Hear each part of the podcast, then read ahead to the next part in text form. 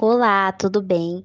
É, nós somos o grupo C do estágio 4 da medicina UFLA. Os integrantes sou eu, Bárbara, temos a Yasmin, o Lucas, a Laís e o Carlos. E a gente vai falar hoje cefaleia e algumas implicações relacionadas a essa condição, né?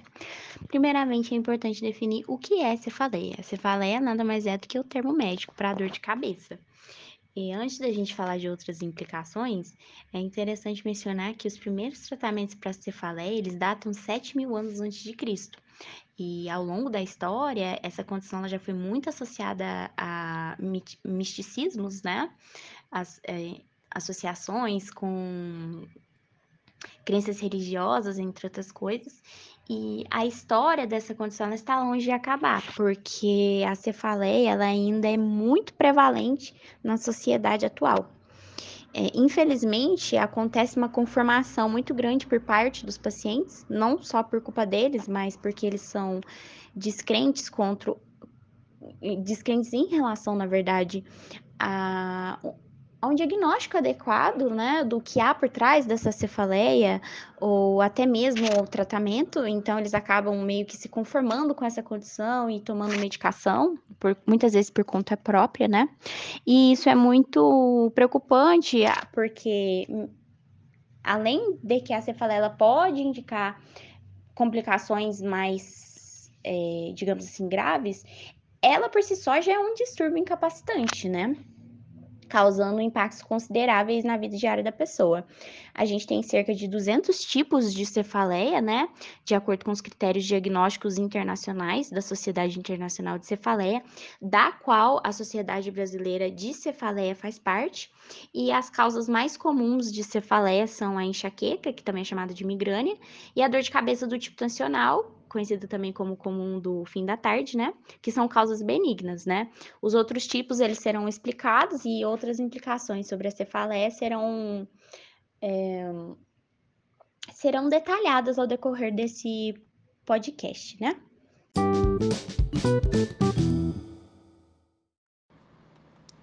Oi, eu sou o Carlos Henrique e vou falar sobre os tipos de cefaleia. Em relação aos tipos de cefaleia, segundo a Sociedade Brasileira de Cefaleia, existem mais de 150 tipos de dores de cabeça. As dores de cabeça, que são chamadas tecnicamente de cefaleias, podem ser muito debilitantes, embora a grande maioria delas não ofereça nenhum risco de vida a seus portadores. A tipologia das cefaleias se divide em cefaleias primárias e cefaleias secundárias. As cefaleias primárias são aquelas em que a própria dor é a doença propriamente dita, ou seja, ela é tratada unicamente como uma doença. Podemos citar como exemplo de primárias as enxaquecas, as cefaleias do tipo tensional, a cefaleia em salvas e a cefaleia crônica diária. Já as cefaleias do tipo secundárias são aquelas que merecem uma determinada investigação, pois a dor de cabeça é a manifestação de alguma doença.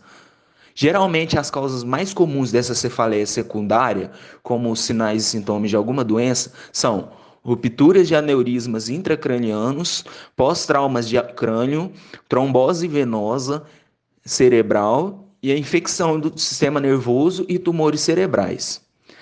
Em relação aos tipos de cefaleia do tipo primária, podemos citar, por exemplo, as mais comuns que são as enxaquecas. Enxaquecas são dores do tipo pulsátil, de forte intensidade e que podem acompanhar náuseas, vômitos, intolerâncias à luz ao som. Geralmente são de um lado só e dura entre 4 a 72 horas. Cefaleias do tipo tensional são também frequentes quanto às enxaquecas e se caracterizam por dor bilateral ou na parte frontal ou occipital do crânio. Geralmente a intensidade é moderada e a enxaqueca não piora a pequenos e médios esforços, podendo durar de 30 a 7 dias. Cefaleia em salvas já é um dor de, uma dor de cabeça mais intensa dos dois lados, que podem se estender de 15 minutos até 3 horas. Essa cefaleia, a principal característica dela é que geralmente ela acontece no mesmo período do dia, por exemplo, de madrugada se estende por vários dias consecutivos, e a dor vem junto com lacrimejamento e corrimento nasal. A cefaleia crônica diária é uma situação em que a dor de cabeça se estende por mais de 15 dias ao mês. É uma complicação dessas outras formas de cefaleia supracitadas. e geralmente elas aumentam de frequência gradativa por causa do uso exagerado de algum tipo de analgésico. Já em relação aos tipos de dores de cabeça secundárias, as cefaleias secundárias, elas merecem atenção porque elas vêm como elas são provenientes de alguma doença. E as causas podem ser as mais variadas, já foi citada, é ruptura de aneurisma, pós-traumas intracranianos, trombose venosa central, infecções do sistema nervoso e tumores. A hemorragia intracraniana é o sangramento originário por ruptura de aneurismas das artérias cerebrais. E essas rupturas são extremamente graves e com grande risco de morte. E a dor geralmente é descrita pelo paciente como a pior dor de cabeça da vida. E vale lembrar que, diferente do AVC, que é o acidente vascular cerebral, o aneurisma é uma condição que você já possui naturalmente, já estão presentes nas artérias. Essa é a diferenciação do AVC. Infecções do sistema nervoso que geram muita cefaleia são muito comuns as meningites e as meningoencefalites, que são dores que podem ter início súbito ou evoluir em poucas horas para grandes intensidades, e geralmente é, associadas à fotossensibilidade e à hiperacusia. Tumores cerebrais são a causa menos comum de cefaleias, embora são as causas mais temidas por paciente. Quando se fala em tumor, obviamente gera muito medo. E ele leva, esse tumor leva a um aumento gradual da pressão intracraniana, que uma hora chega a ficar insuportável, que provoca essa pressão provocador. E vale lembrar também que o tumor pode ser próprio do cérebro mesmo, do sistema nervoso, ou pode ser um tumor proveniente de outros órgãos, metástase, como fígado, como mama, como rim. E dependendo do tipo e da localização do tumor, é que vai caracterizar a cefaleia, como por exemplo o lado dela, se ela vai ser mais no início ou na fase terminal da doença. Geralmente é uma dor que evolui gradualmente de alguns dias até chegando até meses, conforme avança o evolui esse tumor. Bom, agora a Laís vai falar um pouquinho de cefaleia como manifestação clínica. Oi, meu nome é Laís. Vou estar tá abordando agora sobre a sintomatologia e também as manifestações clínicas referentes à cefaleia. O ponto-chave é que a dor, ela trata-se de um sintoma subjetivo, resultante de uma combinação de fatores, tanto biológicos como psicológicos e também interpessoais, que traz consigo uma carga enorme de preocupação, em especial quando ela comete segmento cefálico, e daí surge né, a denominação de cefaleia. E devido à sua significância orgânica, social e psicológica, o interesse no assunto e também a constante busca pelo seu alívio e melhor compreensão decorrem dos prejuízos que são acarretados por elas. Uma coisa que é certa é que as dores de cabeça serão sempre sentidas, em algum momento, por quase todas as pessoas, sendo que metade dos adultos no mundo já experimentou pelo menos um dos três tipos mais comuns de cefaleia. Acredita-se que cerca de 80% da população sofra né, com essa enfermidade a cada ano. E por isso que é muito importante frisar os fatores desencadeantes da cefaleia, né? A saúde, ela deve ser compreendida a partir disso. E de toda a elaboração de um plano terapêutico conjunto, né? Avaliando sempre o paciente a partir do aspecto biopsicossocial. E esses fatores eles devem ser explorados, né? Eles incluem, mas também não se limitam somente a mudanças dietéticas, a déficit de hidratação, também a tensão elevada da musculatura, tanto da cabeça, pescoço e ombros, as posturas inadequadas, ao ciclo menstrual, distúrbios de sono ou excesso dele também. Outros fatores como bruxismo, atividade mastigatória, consumo de determinados alimentos, né? bem como também exposição à luz, odores fortes e barulho, uso de substâncias, né? Enfim, inúmeras coisas.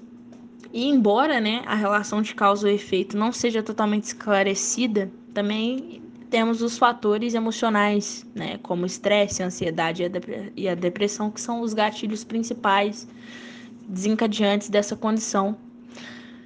E o ponto principal é, dentro dessa sintomatologia é que o sintoma em si ele depende do tipo de cefaleia que a gente vai abordar. Né?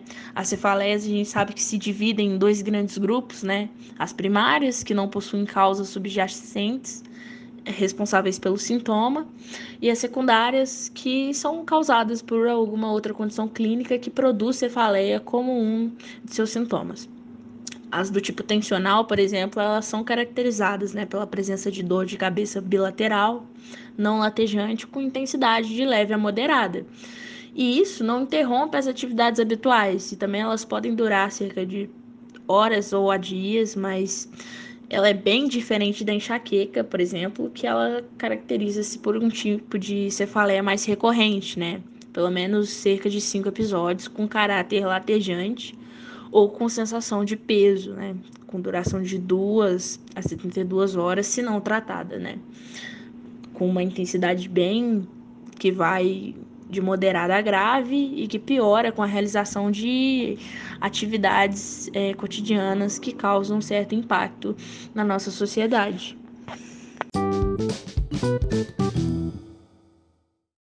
Bem, meu nome é Yasmin e eu vou falar um pouco sobre a abordagem do diagnóstico para um paciente que chega com cefaleia. A abordagem de um paciente com cefaleia deve incluir uma boa anamnese, com um inventário ativo de questões sobre estilo de vida, comorbidades psiquiátricas com intenção de diferenciar uma cefaleia primária, sem lesão estrutural, de uma secundária, e além de identificar outras comorbidades que podem se relacionar com a cefaleia e podem prejudicar a evolução e tratamento desse paciente. Então, a anamnese dirigida tem que ter questões como a localização da dor, sua característica, se é pulsátil, em peso, pontado ou em choque, duração da dor, a sua frequência, sua intensidade, além de fatores acompanhantes, como fotofobia, fonofobia, etc., como a Laís e o Carlos já citaram nesse podcast. Além disso, nós temos que investigar fatores de alívio, como medicação que o paciente usa, se ele usa muito tempo, em qual posologia. E outros fatores desencadeantes também, como a Laís já disse, um jejum prolongado, algum alimento diferente, uma modificação do padrão em qualidade de sono, entre diversos outros fatores desencadeantes, principalmente estresse físico e emocional. A maioria dos pacientes com cefaleia vai ser observado primeiramente em um local para cuidados primários. Então, se não houver qualquer sinal de alerta, uma abordagem razoável e esperada é tratar quando um diagnóstico é estabelecido. Para pacientes com cefaleias primárias, esse diagnóstico de cefaleia vai orientar o tipo de terapia. E é importante observar que numa cefaleia intensa e de início recente, a probabilidade de se encontrar uma causa potencialmente grave é bem maior do que numa cefaleia recorrente. Em geral, os pacientes que não têm um diagnóstico claro um, e têm um distúrbio de cefaleia primária que não é enxaqueca ou cefaleia do tipo tensional, ou ainda são refratários a duas ou mais terapias padrões para o tipo de cefaleia considerado, é preciso que a gente encaminhe eles para um especialista.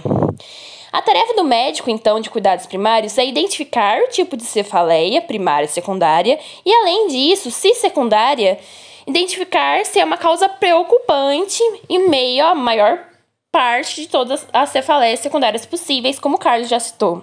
Então, o exame neurológico cuidadoso é a primeira etapa e é imprescindível na avaliação, junto normalmente a um exame de fundo de olho porque assim, como todas as cefaleias primárias vão apresentar um exame neurológico normal, conseguimos diferenciá-los, né?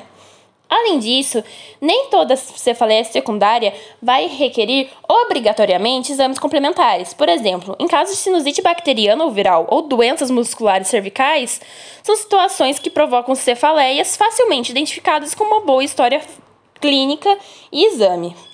Na maioria dos casos, os pacientes com exame normal ou uma história de cefaleia de início recente devem se submeter a uma tomografia computadorizada ou ressonância magnética. Exames laboratoriais ainda também podem ser requisitados a partir da história clínica do paciente. Além disso, em algumas circunstâncias, principalmente para descarte de casos de meningite e encefalite, uma punção lombar também é necessária. Então, falando um pouco sobre o diagnóstico complementar a partir desses exames. É, nós vamos ter uma tomografia de crânio numa suspeita de cefaleia secundária. Teremos critérios de força maior e menor. Os critérios maiores são associados a um exame neurológico alterado, uma progressiva piora com decúbito com ou sem náusea, que são sintomas de hipertensão intracraniano, é, uma hemorragia subaracnoide, um, com aparecimento súbito de ápice de intensidade em 5 minutos, associada a febre rigidez na nuca, com, sem foco definido, ou em casos de HIV. Os critérios menores se tem neoplasias, hematomas subdurais, meningites crônicas, arterite temporal. E a gente tem características preocupantes, né? Como uma cefaleia refratária ao tratamento habitual, uma cefaleia unilateral e fixa, uma cefaleia nova com piora da vida da pessoa, e com um grave comprometimento clínico. Em relação à coleta do líquor, a gente vai fazer ele, como eu já disse, na suspeita de meningite ou encefalites, né? Pacientes com cefaleia súbita e tomografia de crânio normal devem também realizar exame de líquor para se destacar hemorragia subaracnoide. Os critérios para realizar, realizar essa tomografia, né? Nós vamos ter um exame neurológico alterado, uma crise epilética associada, um traumatismo crânioencefálico, em caso de imunossupressão ou uma dor subaguda ou crônica. E as tem contraindicações, né? É, pacientes com distúrbios de coagulação, que fazem uso de anticoagulantes, é, em casos de hidrocefalia obstrutiva ou por uma lesão intracraniana com desvio de linha média. Apesar de eu citar esses exames complementares, que são sim importantes, a base do diagnóstico de cefaleias vai vir de uma boa história clínica junto um exame físico. Sempre importante frisar. Bom, meu nome é Lucas e eu vou estar falando um pouquinho agora é, sobre os tratamentos indicados para os casos de cefaleia primária e secundária. É, no caso da cefaleia primária simples e enxaqueca, é, analgésicos comuns, como a dipirona, paracetamol e aspirina, eles podem ser receitados. Mas especificamente assim nos casos de enxaqueca, antieméticos também são uma opção, já que mesmo com pacientes que apresentam ou, ou não ânsia de vômito, os antieméticos são importantes aliados para é, combater a gastroparesia, que geralmente ela é acompanhada da enxaqueca. E outros medicamentos também podem ser utilizados no tratamento da enxaqueca, como é, os anti-inflamatórios não hormonais, exemplo cetoprofeno, corticoides, como exemplo dexametasona, é, medicamentos da família dos ergotamínicos, é, mas nesse caso o uso indiscriminado ele tem sido bastante criticado, porque ele pode causar sim um efeito rebote da cefaleia. E em casos de enxaqueca também que tem que é presente vômitos intensos, ainda pode ser uma opção o uso de medicamentos neurolépticos. É, já nos casos de cefaleia do tipo tensional, é, não há muita dificuldade no tratamento. O uso é de analgésicos simples, analgésicos associados à cafeína, anti-inflamatório não hormonal e até miorrelaxantes. Geralmente eles resolvem o problema. E no caso da cefaleia em salvas, a dor sentida pelo paciente é relativamente desconfortante e geralmente analgésicos, analgésicos comuns e opioides não conseguem conter o quadro do paciente. Então é necessário o uso de inalação é, no paciente de oxigênio a 100%. E geralmente ele consegue controlar o caso em 60 e 70, entre 60 e 70% das, das crises. É, além de, de, desse método, também é possível fazer a prescrição de ergotamínicos, de lidocaína intranasal, e geralmente são esses os fatores que conseguem levar uma melhora ao paciente no caso de cefaleia em salvas. É, e além desses tratamentos que eu acabei de falar, também ainda há, a cefaleia de crônica diária, mais conhecida como CCD. Mas o tratamento dela também é a base de anti-inflamatórios não hormonais e corticoides, então também não é um tratamento difícil de ser feito. E para finalizar, assim, é, eu vou falar um pouco sobre o tratamento da cefaleia do tipo secundário, que não é algo fixo. Isso requer uma relação íntima do paciente com o seu médico, já que esse tipo de cefaleia ele pode ser causado por diversos fatores, inclusive por medicações que o paciente já faz uso no seu dia a dia. Então, é bastante importante uma anamnese bem feita para que o, o, o médico entenda da história clínica do paciente, entenda dos seus problemas para conseguir, assim, então, traçar um tratamento específico no caso de pacientes que, porventura, possam estar manifestando cefaleia do tipo secundário.